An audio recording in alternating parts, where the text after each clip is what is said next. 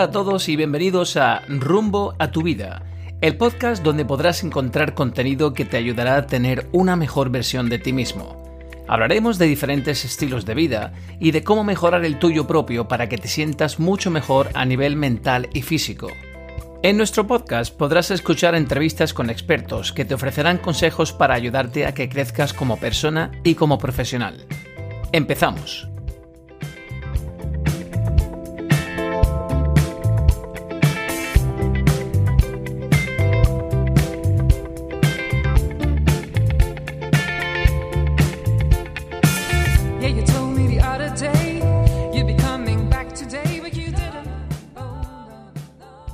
La Organización Mundial de la Salud considera que la depresión es uno de los trastornos que más discapacidad provoca en el mundo.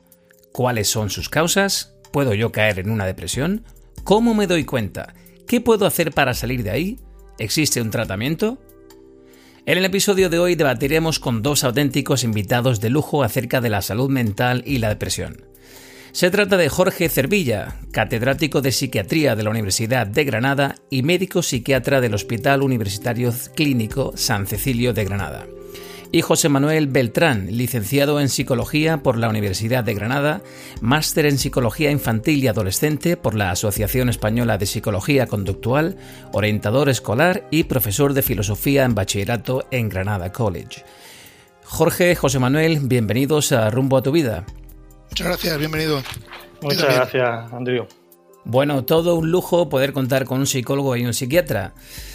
Eh, gracias por estar en el episodio de hoy en el que, tal y como decía, hablaremos sobre salud mental y depresión y esperamos aclarar muchas dudas en torno a estos temas. Antes de comenzar, me gustaría que fueseis vosotros mismos quienes explicarais cuál es la diferencia entre un psicólogo y un psiquiatra, si os parece. Eh, José Manuel, si te parece, empiezas tú. Bueno, eh, la psicología y la psiquiatría pues pueden parecer a esos hermanos ¿no? que a veces se dedican a cosas diferentes, que en ocasiones tienen desencuentros, pero que se aprecian y valoran mucho y que sobre todo tienen un mismo origen, ¿no? la misma raíz, hacemos del, mismo sitio, ¿no? de la psique, de, la mente ¿no? en concreto. Pues la psicología, que es la rama a la que yo me dedico, pues es la ciencia que estudia la conducta, el comportamiento y los procesos mentales. Y dentro de eso se puede aplicar a muchos ámbitos de la vida la psicología educativa, como en mi caso, ¿no? y estudiamos los mecanismos implicados en la enseñanza, el aprendizaje, en recursos humanos, gestión de organizaciones y empresas, el deporte o la psicología clínica, ¿no? que es donde probablemente más entronque, más relación tenga con, la psiquiatría, ¿no? el tratamiento de problemas, trastornos psicológicos de la conducta normal. Y para eso, bueno, pues, pues, el psicólogo ha tenido que especializarse, estudiar el PIR, ¿no? Eh, para poder realizar su función en la sanidad pública, formarse de una manera intensa en el campo de, la sanidad y poder ejercer en, esa parcela. Muy bien. Eh, Jorge, ¿qué hace un psiquiatra? Eh, sí, pues bueno, realmente, como ha dicho José Manuel, eh, son, son disciplinas que tienen mucho en común. y bueno, pues la, la, principal diferencia es que, que la psiquiatría realmente una especialidad médica, ¿no? Los psiquiatras pues hemos hecho medicina primero y luego nos especializamos en, en, esta especialidad que es la de la enfermedad mental. Y es verdad que es un poco como una situación a caballo, por decirlo así, entre la psicología eh, y la neurología. ¿no? La neurología es otra especialidad médica, la psicología eh, es una especialidad sanitaria, pero no dentro de la, de la medicina. Y bueno, pues, pues efectivamente somos eh, disciplinas que hacen trabajo, digamos, sinérgico y que abordan pues de manera distinta eh, nosotros los psiquiatras pues más como médicos no con medicación y otros elementos más de, tipo instrumental eh, orgánico no y, los psicólogos pues más con elementos psicoterapéuticos pero que bueno que realmente pues hay muchas muchas cosas en común y sobre todo pues mucha sinergia y, y muchas ganas de ayudar por ambos lados no Bien, aclarado pues. Ahora entremos en materia. ¿Qué es exactamente la depresión? ¿Qué diferencia el hecho de atravesar una mala racha o un duelo de padecer un trastorno mental? Eh, bueno, pues realmente la, la, depresión es, se puede considerar en términos poblacionales, ¿no? Si miramos cómo ocurre en la población, se puede considerar como un como una dimensión, ¿no? Como algo que está pues de alguna manera en todo el mundo, todo el mundo tiene la capacidad en algún momento concreto de, de, entrar en un estado depresivo y eh, la inmensa mayoría de las veces pues se sale sin que llegue a ser un, trastorno sin que llegue a ser un problema, ¿no? El, el dintel de donde ponemos el límite, pues aparte de evidentemente la, la, gravedad del nivel de tristeza o de disminución del estado de ánimo, junto con otros síntomas, ¿no? Como es la dificultad para disfrutar, la anedonia o la pérdida de energía, que son los síntomas nucleares de la depresión, eso le puede ocurrir a todo el mundo, pero se considera un trastorno, según la OMS, a partir del momento en que eh, la persona es incapaz de desarrollar sus actividades de la vida diaria de una manera normal durante al menos dos semanas debido a estos síntomas. Me gustaría preguntarte, José Manuel, eh, ¿es frecuente la depresión en la sociedad o solo le toca a determinado perfil de, de personas por, no sé, por sus circunstancias? No sé si estas son más duras. Eh, aquí me gustaría que hablarais, por favor, eh, si existe algún tipo de relación entre el estilo de vida y la salud mental. Siempre hemos escuchado que hacer deporte es bueno para nuestro físico, pero también para nuestra salud mental. ¿El ejercicio ayuda a reducir la depresión? La primera pregunta que hacían ¿no? sobre la frecuencia de la depresión, es verdad que en los tiempos en los que estamos, mejor se hace difícil eh, hablar de otra cosa no sea la, pandemia en la que vivimos y los tiempos de confinamiento, pero de luego eh, la depresión es una, enfermedad muy frecuente según la OMS. Eh, se calcula que hay unos 350 millones de personas actualmente con depresión. Es la principal causa de discapacidad en el mundo. En España, más de 2 millones de personas sufren depresión. En, algunos casos, los más graves, incluso derivan en, incluso en, la, quitarse la vida. Así que es un tema muy complicado y va mucho más allá de que si eres fuerte o débil o de tus circunstancias, porque hay personas con parecidos rasgos de personalidad o con circunstancias análogas que no desarrollan depresión y, y otras sí, ¿no? Eh, entonces, sí, la depresión es bastante frecuente. En cuanto a lo que decías sobre el deporte como factor de protección, pues es un factor eh, determinante, pero creo que aquí mejor eh, me callo y dejo que Jorge hable, porque tanto él como su equipo han desarrollado una investigación muy interesante sobre, la, sobre los efectos del deporte en, en la depresión. Sí, pues bueno, totalmente de acuerdo. La, la, verdad que efectivamente es muy frecuente la depresión. Eh, aproximadamente el 10% de la población en algún momento de su vida va, va a ser o va a tener criterios para poder ser diagnosticado de depresión. Si bien es verdad que puede ser grave eh, y que es la primera causa psiquiátrica de suicidio, eh, la inmensa mayoría de depresiones son de tipo leve y moderado. ¿Eh? o sea que tampoco tenemos que alarmar demasiado, aunque es verdad que hay un, un 3% de la población que tiene depresiones más graves. ¿no? Y, luego lo que, eh, con lo que respecta al tema de, de, estilos de vida, ¿no? Pues la verdad que los romanos ya lo decían y llevaban razón.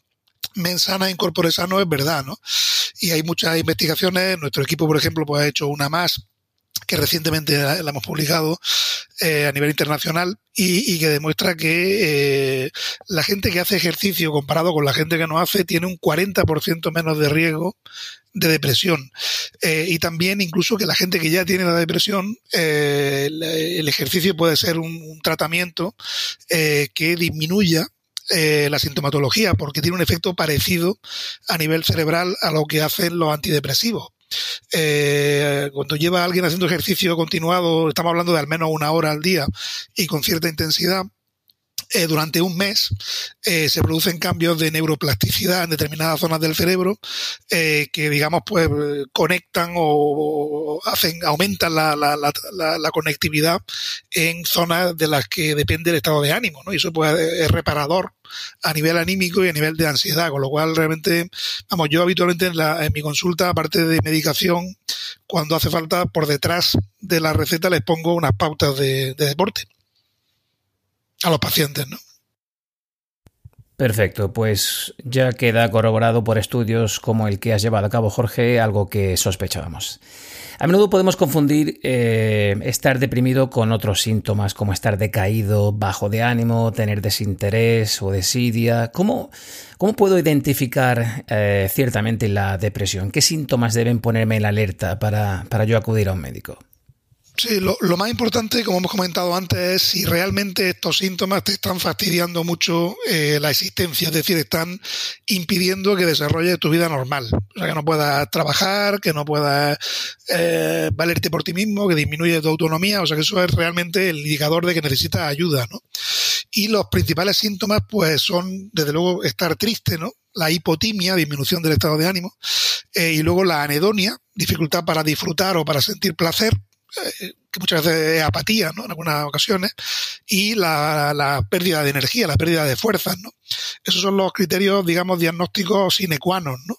Y luego, pues puede haber otros síntomas que son no siempre están, pero que suelen ocurrir, como tener sensación de que uno no vale para nada, de que tiene poca valía lo que hace, eh, de, inseguridad, dificultades a lo mejor para decidir, eh, ideas de, de tipo de que no merece la pena vivir, etcétera, ¿no? Pero lo más importante es la pérdida de energía, la discapacidad para disfrutar y el ánimo bajo. Muy bien, esos serían los síntomas. Y ahora, Jorge, me gustaría que nos contaras cómo evoluciona una depresión. ¿Hay, hay diferentes etapas en esta? Eh, ah, perdón, la persona que era, dejaba José Manuel. Bueno, pues la evolución, eh, la evolución es muy variable, ¿no? Eh, a ver, cuando alguien tiene depresión clínica, que ya como he dicho antes, hay que primero gradarla, es decir, ver hasta qué, en qué intensidad está ahí, si es leve, moderada o grave, porque dependiendo de eso, por ejemplo, la depresión leve no se recomiendan fármacos, se recomienda eh, tratamiento psicológico. La depresión moderada, pues ya a veces hace falta fármacos, la depresión grave casi siempre es mejor empezar con fármacos. ¿no? y, y y realmente la evolución es muy variable, pero el 80% de los casos que han tenido ya un episodio depresivo suelen volver a tener. O sea que realmente es una eh, enfermedad que suele cursar con recaídas y, y, son más frecuentes las recaídas cuantas más episodios previos has tenido. Eh, o sea que hay muy poca gente, un 20% que solo tiene una depresión en la vida y ahí se le quita. ¿no? El 80% suelen tener más de una recaída y, la, la, evolución pues es esa, ¿no? Hay una recuperación entre un episodio y otro, pero hay un riesgo de volver a recaer y por eso es bueno tomar medidas preventivas como el ejercicio, etcétera. Sin duda alguna, el ejercicio sigue siendo de vital importancia. Ahora me gustaría haceros una pregunta a ambos. Eh, ¿Me podéis decir cuáles son las causas de la depresión, por qué se produce y a quién afecta? Yo, la verdad, que aquí casi yo quería hacerte a ti una, pregunta, ¿no? Bueno, las causas eh, pueden ser múltiples, ¿no? Pues, eh, pueden ser de tipo pues endógeno, ¿no? pueden ser de tipo social, pueden ser de tipo cognitivo, ¿no? Afecta, es una, enfermedad ¿no? en la que está involucrado muchos muchos eh, factores ¿no? de, de, la persona, ¿no? Entonces, es multicausal podría ser. No sé si ahora, ahora tú supongo que, que, acotarás más y, y, concretarás más, ¿no? Y en cuanto a quién afecta, eh, parece ¿no? que hay una mayor, una mayor afectación en, en, mujeres que en hombres y en un determinado rango de edad. Pero por mi trabajo, ¿no? yo me dedico a trabajar con adolescentes y era la parte que quería preguntarte, a ver, eh, tengo la sensación, totalmente subjetiva probablemente, de que cada vez nos encontramos con mayor problemas de, no sé si decir depresión, porque efectivamente yo no, diagnostico, ¿no? Pero sí problemas del estado de, ánimo en adolescentes que supongo que eh, pueden llegar a la depresión y que a lo mejor es la, puerta de entrada a una depresión futura. Y, era mi pregunta, ¿no, Jorge? Tú en las consultas estás viendo más casos de problemas de, estado de ánimo en adolescentes. Hombre, sí, la verdad que, conforme se ha ido complejizando, eh, digamos, la trama sociocultural que tenemos y también eh, es cierto que, los adolescentes actuales y los de las últimas generaciones, ¿no?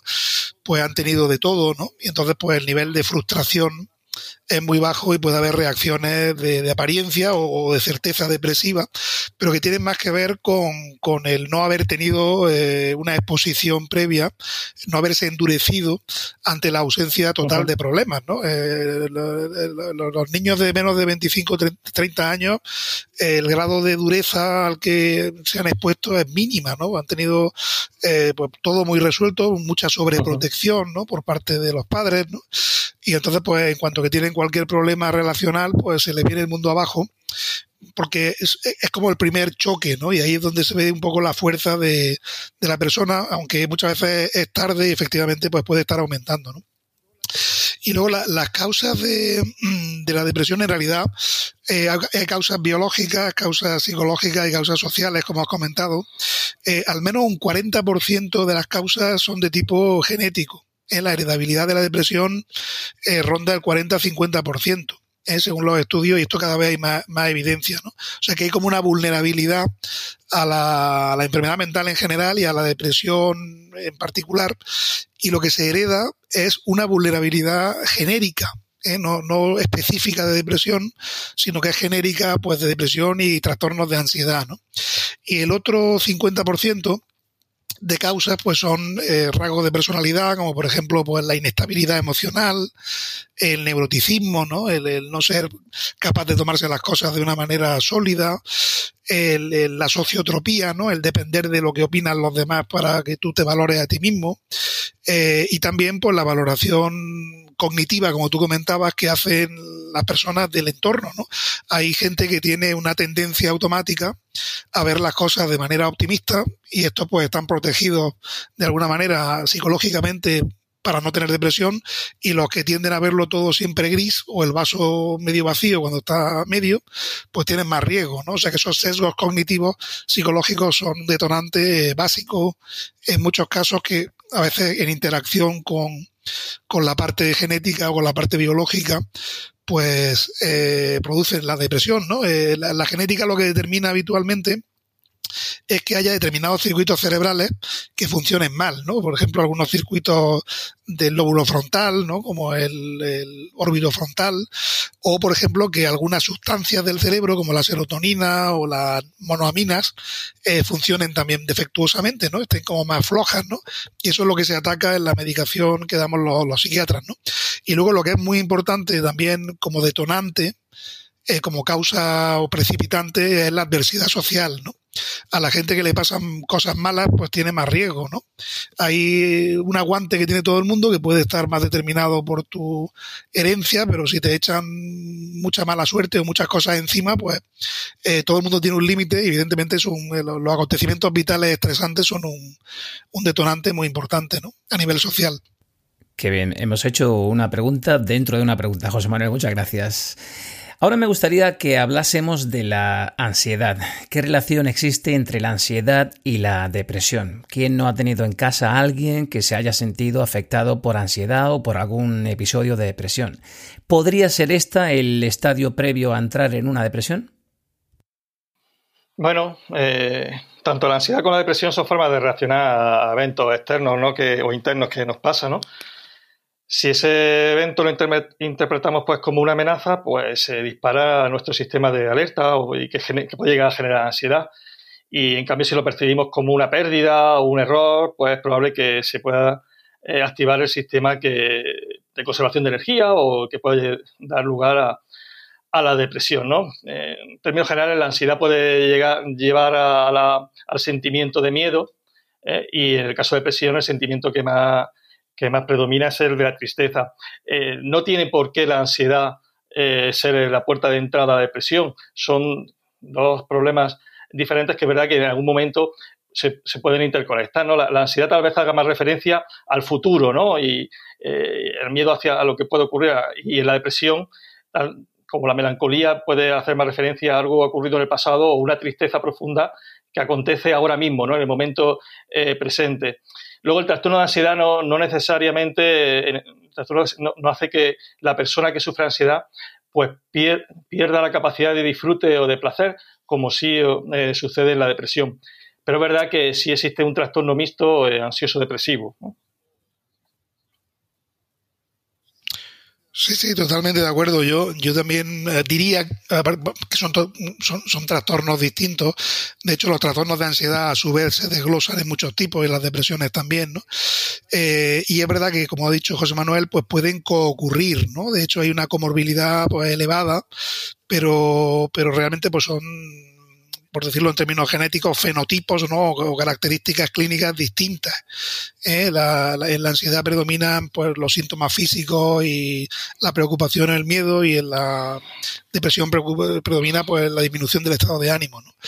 Eh, y, y bueno, realmente lo más interesante de la ansiedad es decir, para quien pueda oír este, este podcast, que la ansiedad per se no es mala, ¿no? La ansiedad es un sistema que tenemos fisiológico para responder a las situaciones de cambio. ¿eh? incluso eh, animales, digamos, etológicamente en un escalafón más bajo que, los primates o que los humanos, ¿no?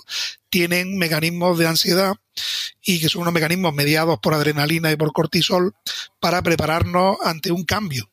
Y esto en general es bueno. Tú, si, si te das caña, si tienes ansiedad, rindes más.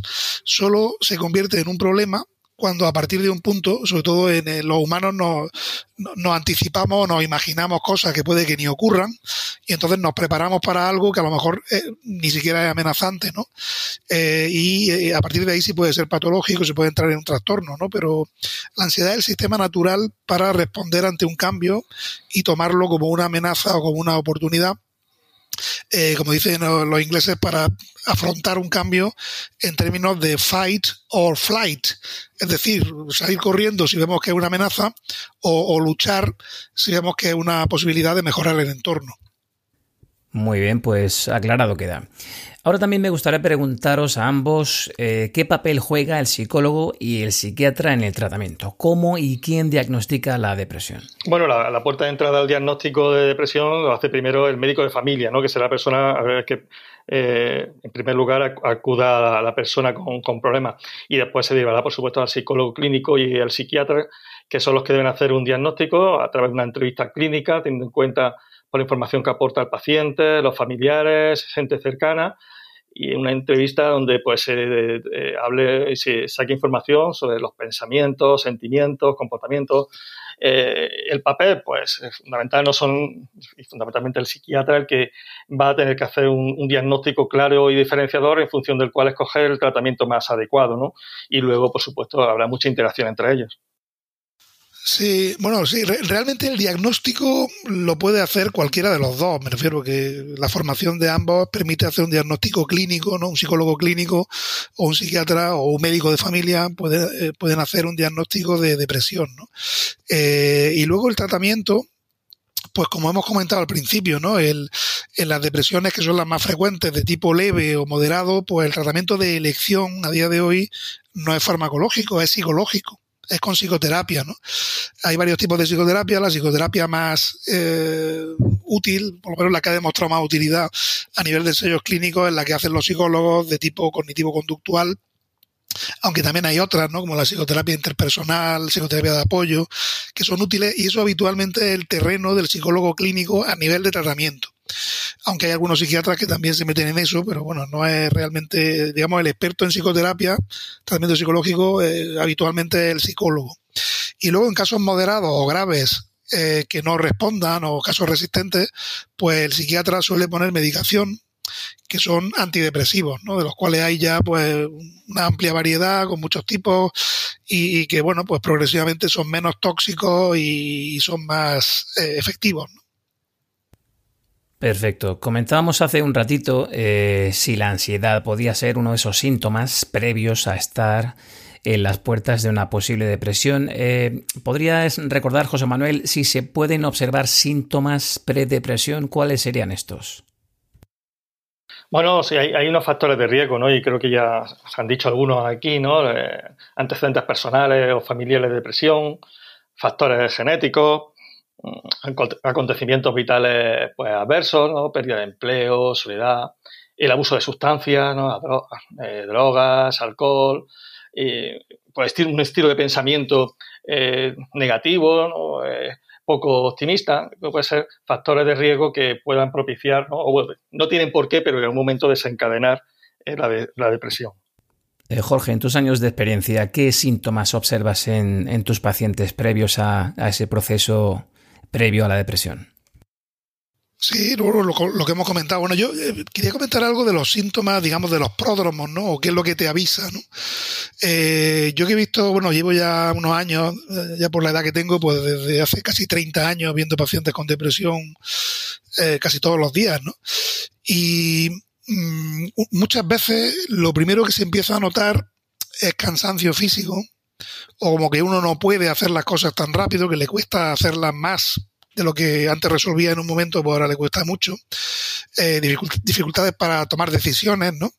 Y un signo muy típico del inicio es que cuando se levanta uno por la mañana se le viene el mundo encima como diciendo, uff, ¿cómo afronto ahora o cómo lidio hoy con el día, ¿no? O sea, que eso suelen ser síntomas iniciales de que la cosa va hacia abajo, ¿no? Y luego, pues mucha gente remonta a partir de ahí, pero otra gente, pues, se bloquea y ya no funciona, ¿no? Y luego, en cuanto al tratamiento, pues claro que hay tratamientos y, bueno, tanto psicológicos como, como farmacológicos, ¿no? Eh, Jorge, ¿y tiene cura o tratamiento la depresión? ¿Cómo, cómo puede alguien superarla? Sí, sí, no, bueno, como ha, entrado en el tema de los tratamientos, yo, mira, el, el, yo quería comentar que el tratamiento de la depresión, que alguna gente puede pensar que no es muy eficaz, habitualmente resuelve aproximadamente el 75% de los casos. ¿Vale? Bien sea con tratamiento psicológico, con psicoterapia, sobre todo la de tipo cognitivo-conductual, que es la más específica para depresión, o bien sea con fármacos, ¿no? que habitualmente tienen una tasa de respuesta del 70 o el 80%. Es verdad que hay gente que no responde a un fármaco, pues hay que cambiarlo a otro, pero hay un, montón de tratamientos e incluso en casos muy graves, muy resistentes, se pueden llegar a tratamientos de tipo físico, ¿eh? como por ejemplo la terapia electroconvulsiva, que se usa en un porcentaje muy bajo, pero que a veces pues, es el único remedio que salva la vida al paciente. Y ya que estamos hablando de tratamientos antidepresivos, eh, ¿qué papel eh, tiene la dieta en el riesgo de depresión? ¿Podría esta ser útil como tratamiento? Si queréis empiezo yo. Eh, el tema de la dieta, realmente yo no me atrevería a darle un rol eh, terapéutico. Yo creo que puede tener un rol preventivo a nivel general, no a nivel específico, de salud general y de salud cerebral y por tanto de salud mental todo lo que sea bueno para el corazón suele ser bueno para el cerebro. De tal manera que eh, pues controlar los niveles de colesterol o la hipertensión pues suelen ser buenos para el corazón y también para el cerebro. Y luego a nivel alimentario pues no tomar grasas eh, y no tomar demasiado hidratos de carbono, pero sobre todo no tomar muchas grasas. Y eh, precisamente los ácidos grasos, como el omega 3, y el omega 6, que son habitualmente se pueden obtener pues por pescado azul y por este tipo de comida, ¿no? Eh, las verduras, evidentemente varios tipos de verduras, algunas especias como la cúrcuma, eh, la isoflavona de, de la soja, eh, o incluso algunas hierbas, ¿no? como por ejemplo la, el Hipericum perforatum o hierba de San Juan, en infusiones pues pueden ser, eh, digamos, fármacos naturales, por decirlo así. Eh, es verdad que eso es bueno para, el corazón, para el cerebro y para la depresión y otros trastornos mentales, pero yo a nivel de estilo de vida creo que lo más importante es sin duda el ejercicio, ¿no? Yo creo que hacer un ejercicio eh, semi-intenso al nivel que pueda cada uno, una hora al día, es un tratamiento antidepresivo muy eficaz. Pues tomamos buena nota de ello. Cúrcuma, omega 3 y sobre todo, ya habéis escuchado Jorge, ejercicio físico. Ahora me gustaría preguntaros cuál, cuál sería la mayor complicación de la depresión. ¿Existen diferentes riesgos dependiendo del sexo o de la edad? Bueno, yo creo que la mayor complicación eh, tiene que ver un poco como aquí está afectado un poco la, forma de, percibir, de interpretar la, realidad, las circunstancias que, nos rodea y el tratamiento lo que, lo que mm, viene a, a, llevar a cabo es intentar cambiar esos patrones, esa distorsión cognitiva que tenemos ante, ante las distintas situaciones que vivimos, eh, pues la, recaída no ser una, ser una de mayor complicación porque es difícil eh, mantener en el tiempo eh, ese, cambio de, pensamiento. ¿no? Se tiene que trabajar con el, con el paciente en, las distintas distorsiones cognitivas que está teniendo y cómo la interpretación que él tiene de la realidad no es, no es la adecuada y mantener eso en el tiempo puede ser difícil. Entonces, la, eh, suele haber eh, bastante recaída. Y por supuesto la mayor complicación de todas es en el momento, eh, en, el extremo de, la depresión, las personas que optan por intentar quitarse la vida, claro. Vale, no sé si Jorge quiere añadir algo. No, yo creo que, es un muy buen resumen, ¿no? Realmente, pues, bueno, siempre el, riesgo de suicidio está en varios trastornos mentales y no, no toda la gente que se suicida lo hace por un trastorno mental, eh, evidentemente, pero de las causas psiquiátricas o psicológicas, la depresión es un gran factor de riesgo en depresiones graves, aunque afortunadamente pues son una minoría, pero sí que tiene un, un 15% de las depresiones graves eh, o intentan o cometen suicidio. O sea que realmente es un factor, es algo que hay que abordar y sondear eh, con un especialista en caso de que haya ese tipo de enfermedad. Claro, ciertamente terrible. Tendemos a etiquetar ciertos perfiles de personas como débiles, aburridos o incluso negativos cuando realmente están experimentando algún episodio de depresión. ¿Podéis decirnos cómo podemos actuar con una persona que tiene, sufre de depresión? yo creo que en primer lugar, eh, no juzgándola, ¿no? Es una persona que tiene depresión, es una persona que tiene una enfermedad y nadie juzga a nadie por tener una, diabetes, ¿no? Y son personas que tienen su estilo de pensamiento, eh, pues, anómalo y hay, que, hay que entenderlo, ¿no? Hay que intentar también ponernos en su lugar y tener paciencia eh, con, ellos y ayudarle a buscar ayuda, diría yo también como eh, una cosa importante. Cuando alguien está deprimido se siente incapaz, ¿no? esa falta de autoestima es, es un lastre que impide eh, dar cualquier paso en cualquier dirección. Por eso es importante que le ayudemos a buscar al profesional idóneo. Y en ocasiones simplemente saber que alguien te escucha, que se interesa por ti, que no te juzga, pues es la mejor ayuda posible. Sí, totalmente de acuerdo. Yo creo que lo más importante es entender que la persona que tiene depresión eh, no la tiene porque quiera, no lo hace por una debilidad o para obtener algún beneficio. Esto no es una depresión, no sería una depresión, sería otro tipo de problema. Cuando alguien tiene depresión es porque realmente no puede y, a veces a los familiares les cuesta entender cómo que no puede hacer esto, pues porque bueno, pues igual que eh, cuando te rompe una pierna, pues no puedes hacer algunas cosas, cuando se rompen algunas eh, capacidades emocionales o de energía, pues tampoco se pueden hacer, ¿no? Y realmente, pues efectivamente, como decía José Manuel, entenderlos, ¿no? Y tener paciencia y, apoyarles eh, en todo, pues es lo, es lo más importante, ¿no? Vale, y hablemos ahora de qué, papel juega la genética en todo esto. ¿Hay algún componente genético en la depresión? Totalmente. Eh, vamos, la, verdad que la evidencia mm, eh, es abrumadora. ¿no? Eh, lo que pasa es que es, importante que la gente entienda que siendo esto verdad, no quiere decir que solamente los genes causen la depresión, ¿no? porque eso sería mentira.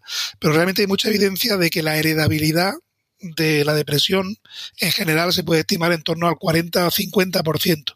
Es decir, que del 40 o 50% de las causas de depresión eh, tendrían un origen de tipo hereditario. Eh, mm, esto está bastante demostrado, incluso hay, pues, en fin, genes que se sabe en algunos que son, eh, como por ejemplo el transportador de serotonina y otros, que son factores de riesgo genéticos para depresión. Y eh, lo más importante es saber que, que, la parte genética en depresión es un poco como la lotería, ¿no? Eh, o sea, el, el tener los genes de depresión no hacen que tengan la depresión, pero es como si hubieras comprado más papeletas, ¿no? Claro, sería como las, las, cartas que nos ha tocado en una partida y ahora, ahora depende de cómo las juegues, ¿no? Eso es, puedes tener 10 papeletas o 10 boletos de lotería y que no te toque la lotería, pues porque has hecho otra serie de cosas, o, puedes tener solamente un boleto, es decir, no tener genes o tener muy poco y que te toque la lotería, ¿no? O sea que eso es un poco el modelo genético que se maneja en salud mental, que, es, que técnicamente se llama poligénico multifactorial y que en la práctica pues es que eh, la genética influye como vulnerabilidad sobre la que interactúan factores ambientales, sobre todo y también de tipo psicológico. De acuerdo. Hablemos ahora del caso de famosos, como Whitney Houston o incluso el actor Robin Williams, que murieron por conocidos episodios de depresión cuando aparentemente lo tenían todo. Fama, dinero, popularidad. Eh, José Manuel, ¿qué le pasa por la cabeza a alguien que tiene tanto para acabar así? Recuerdo una, canción de Sabina, ¿no? Que decía que era tan pobre que no tenía más que dinero, ¿no?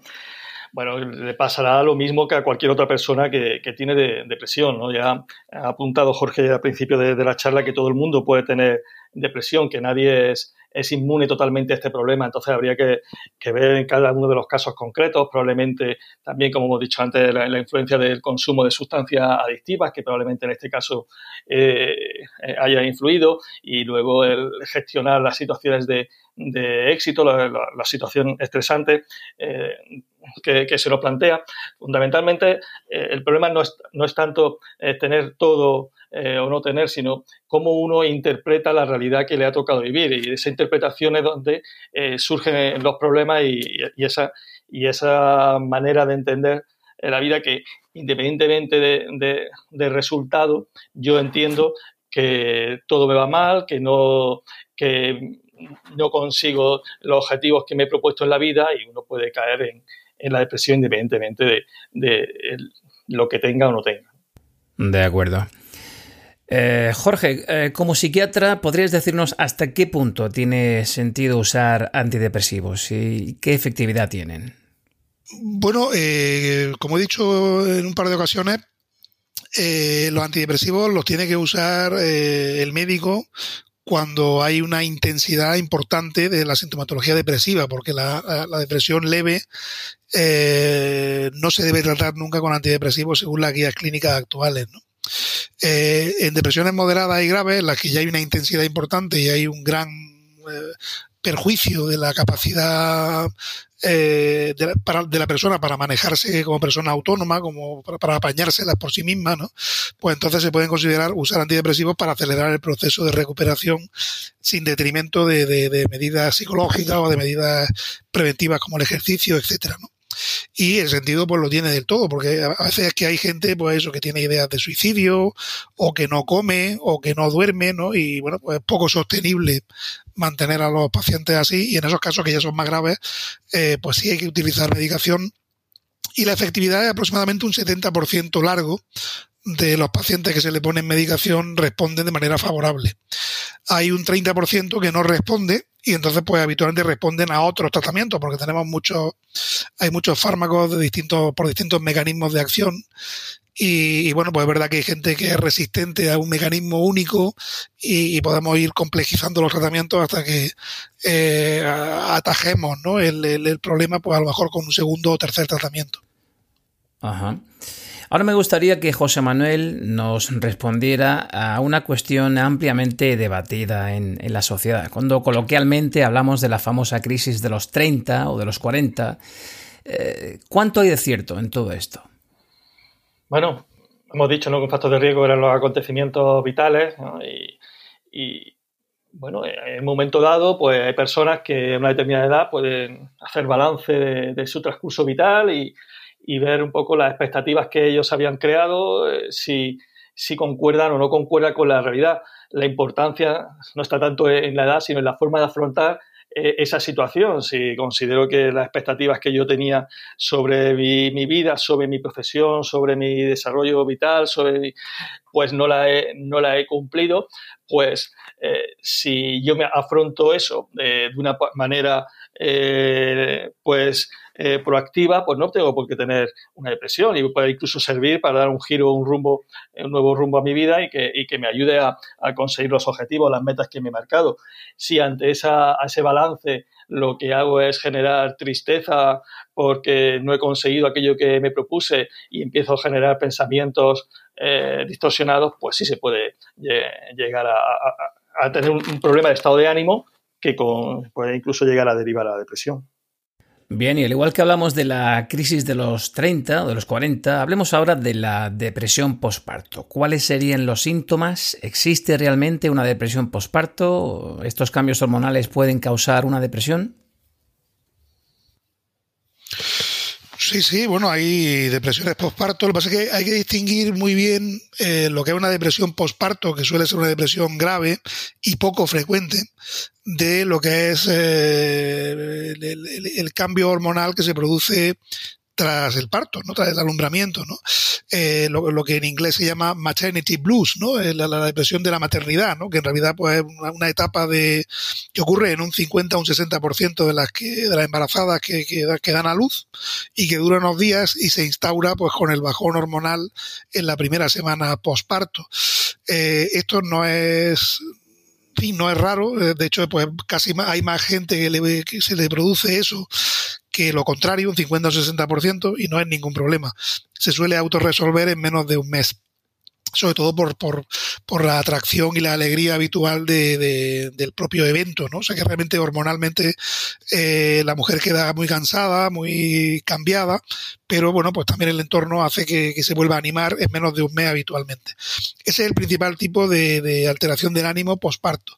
Lo que se llama depresión posparto es algo que a su vez tiene dos tipos.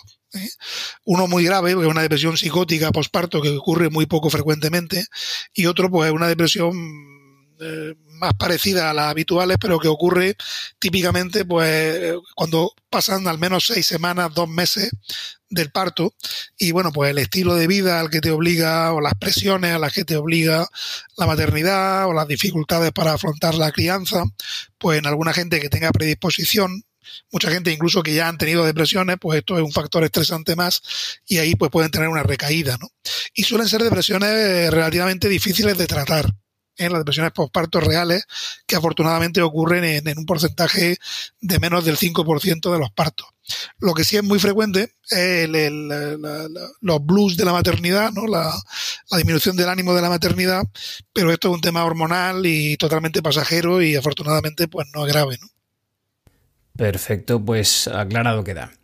Eh, Jorge, ¿por qué sigue estando mal visto sufrir de depresión en la sociedad cuando creo que el 70% de los ciudadanos sufren ansiedad? ¿Qué nos frena a acudir al médico? Bueno, todavía hay un poco de estigma, ¿no? Eh, de, que no se vea, de que no se comente, ¿no? Para que la gente no interprete que es una debilidad. Eh, el estigma social de la enfermedad mental está ahí y, bueno, yo creo que cada vez eso va disminuyendo y desde luego en nuestro país ha habido un cambio, un giro copernicano en los últimos 20 años, ¿no? Eh, de tal manera que sobre todo si se habla de depresión, parece como que no es tan grave porque es muy frecuente y le ha ocurrido a mucha gente y por tanto se normaliza y se relativiza y se puede empezar a hablar de ello, depresión o ansiedad.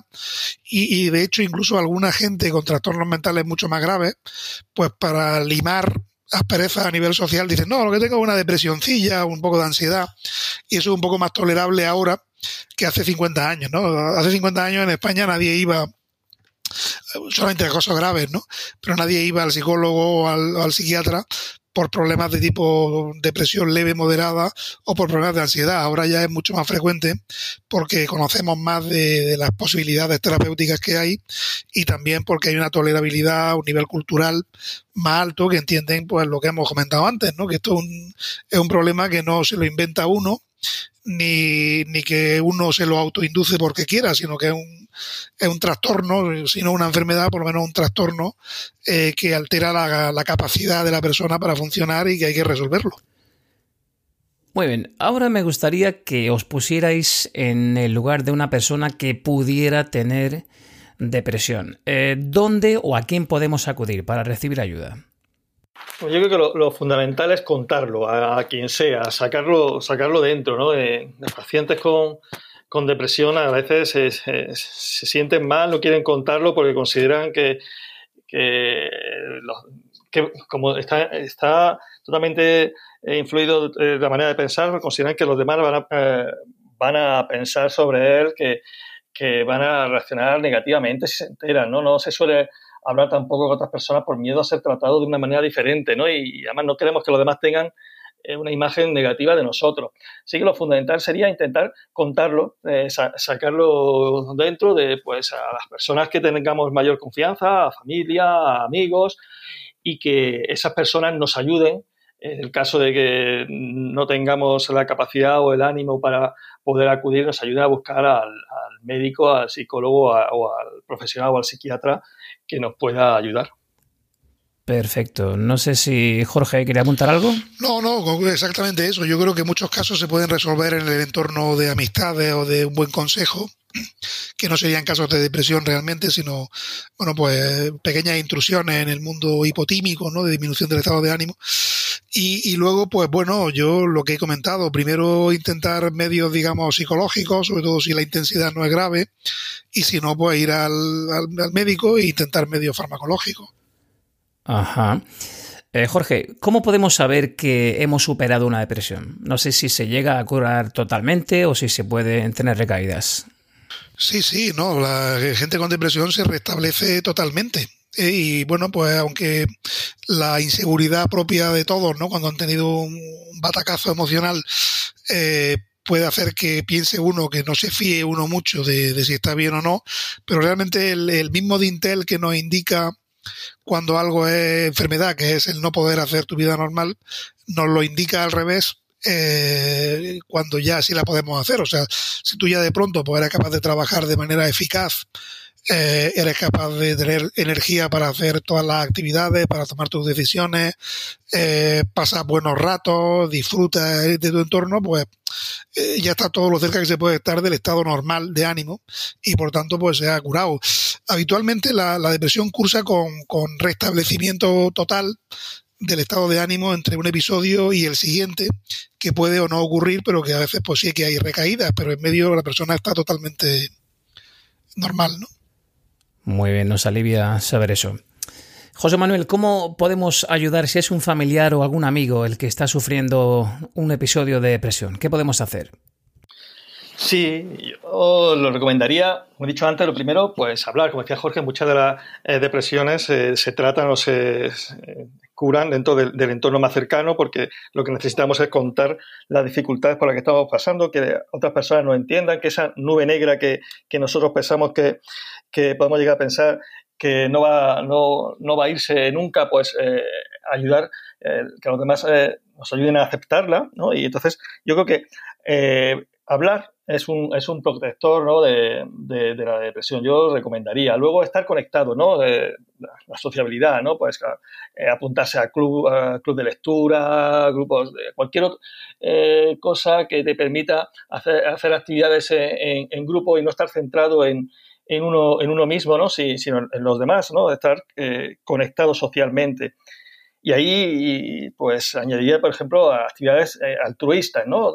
Porque eh, como también está afectado la autoestima, todas las eh, actividades altruistas, ¿no? apuntarse a una ONG, ayudar a cualquier a un familiar o algo, ¿no? Pues esto, eh, en primer lugar, va a poner el foco en los demás en lugar de en uno mismo y en ese lenguaje interno que, se tiene tan negativo y además, pues, genera un, nivel de positividad bastante alto, ¿no? Y luego, por supuesto, como decíamos, o hemos dicho varias veces a lo largo de la charla, hacer deporte. Sin duda alguna, sufrir una depresión es terrible, pero realmente puede servirnos para darnos cuenta de lo que comentábamos el otro día con Eva, que el autoconocimiento, el crecimiento personal es fundamental y que la gente a veces ignora que puede que el hecho de vivir en piloto automático haga que toda esa información y esas vivencias que el cerebro no es capaz de gestionar se vayan acumulando y al final nuestro cuerpo quiebre por algún sitio. Hablábamos de que la ansiedad nos daba pistas o señales de que si mirábamos a otro lado podríamos acabar en un episodio de depresión, un poco perdidos y sin poder disfrutar de la vida. Grandes expertos y grandes reflexiones. Profesor Cervilla, José Manuel Beltrán, gracias por vuestras expertas palabras y recomendaciones. Como decía al comienzo, ha sido todo un lujo contar con vosotros en el episodio de hoy. Ah, muchas gracias,